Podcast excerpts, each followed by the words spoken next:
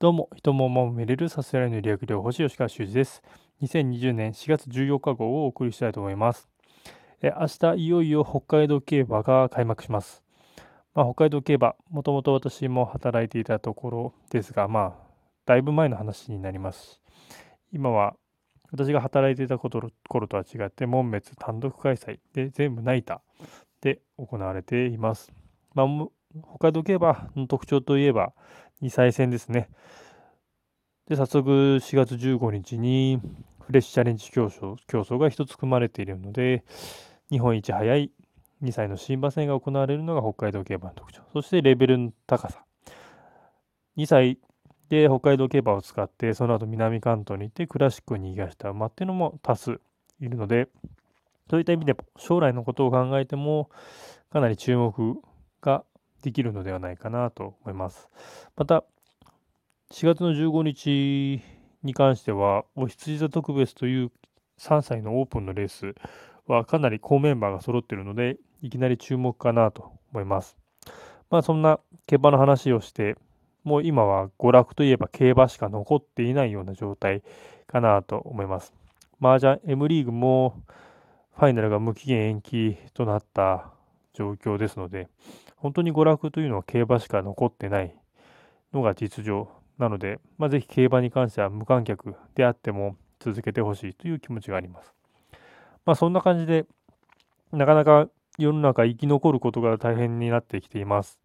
ライブハウスがまあ完全に休業で閉店になったり、あるいはまあ競馬に関するバーとか、そういうところも閉店というニュースも時々目にします。まあ、今の状態だと、おそらく動かなければ生き残れない時代なのかなとも思ってます。今のままでは生き残れない、まあ、自利品っていうところになるのかな。まあ、今はオンライン、オフラインからオンラインのような時代。まあ、あちこちからインスタライブの、通知が来たりとか、まあ、YouTube ライブとか、で YouTube では今までのコンサート映像をを放出したりというような感じでもう著作権のことをなんか無視してジャスラックを真っ青な感じでいろいろとアーティストの方々は動いていらっしゃいます。でまあ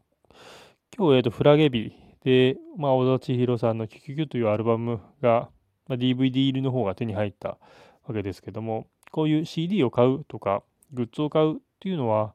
まあ、アーティストさんのまあ、一つの支援になるのかなっていうところですね。ですから、もしアーティストさんを支援したいのであれば、もうライブというものが行われない以上、まあ、物販っていうところが一つ鍵になってくるのかなと思います。まあ、グッズ、もしくはま作品制作、CD を買うっていうのが一番ですかね。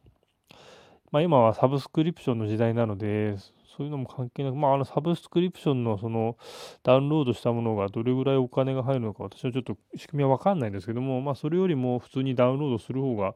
しっかりそのアーティストさんにお金が入るという流れを作れるんじゃないかなと思って、もし特定のアーティストさんを支援したいなら、まあ、一番は多分 CD を買うとか、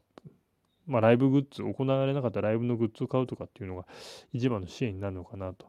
思います。ですから、まあ収入の柱を何本か持つという話もありますけども、少し視点を変える必要があるのかな。例えばライブハウスなんかも、もう当然ライブ自体が行われない状況ですので、まあ、完全に箱だけが空いてる状態、まあ、その箱をどのように貸し出すかっていうところ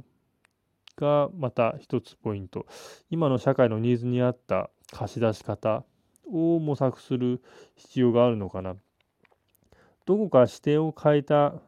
場所を売るとか時間を売るとかっていうところが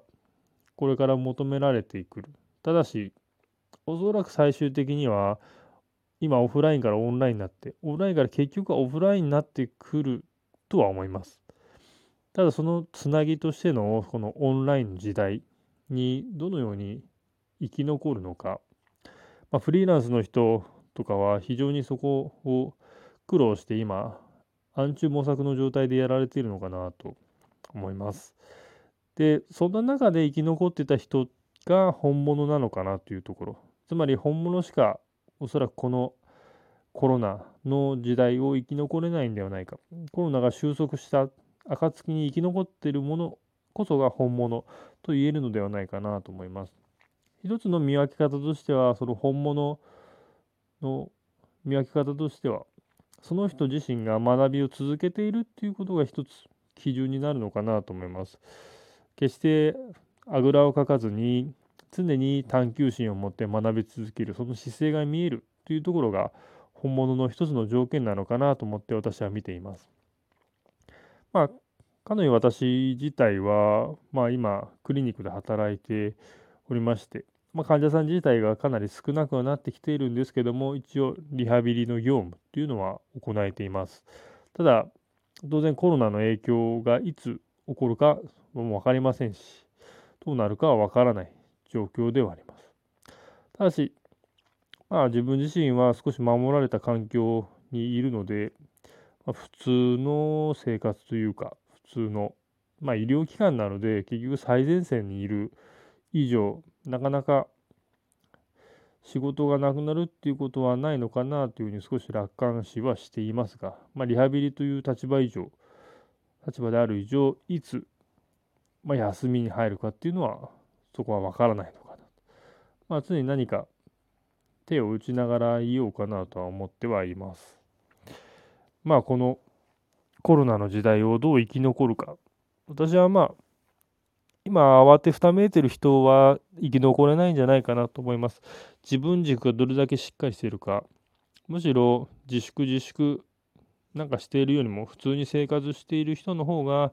普通に生き残れるんじゃないか変な話ですけども変に対策を取ったりするよりも今まで通り普段通りに生活するというところが実は鍵になってくるのかもしれません。そんな本物だけが生き残る時代をまあ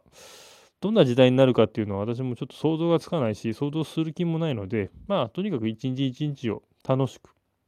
まああれですよ。YouTube とかでお笑いの映像を見て笑うっていうのが一番コロナ対策にとってはいいと思うので。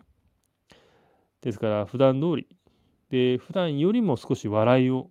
多く持った生活っていうのが今求められて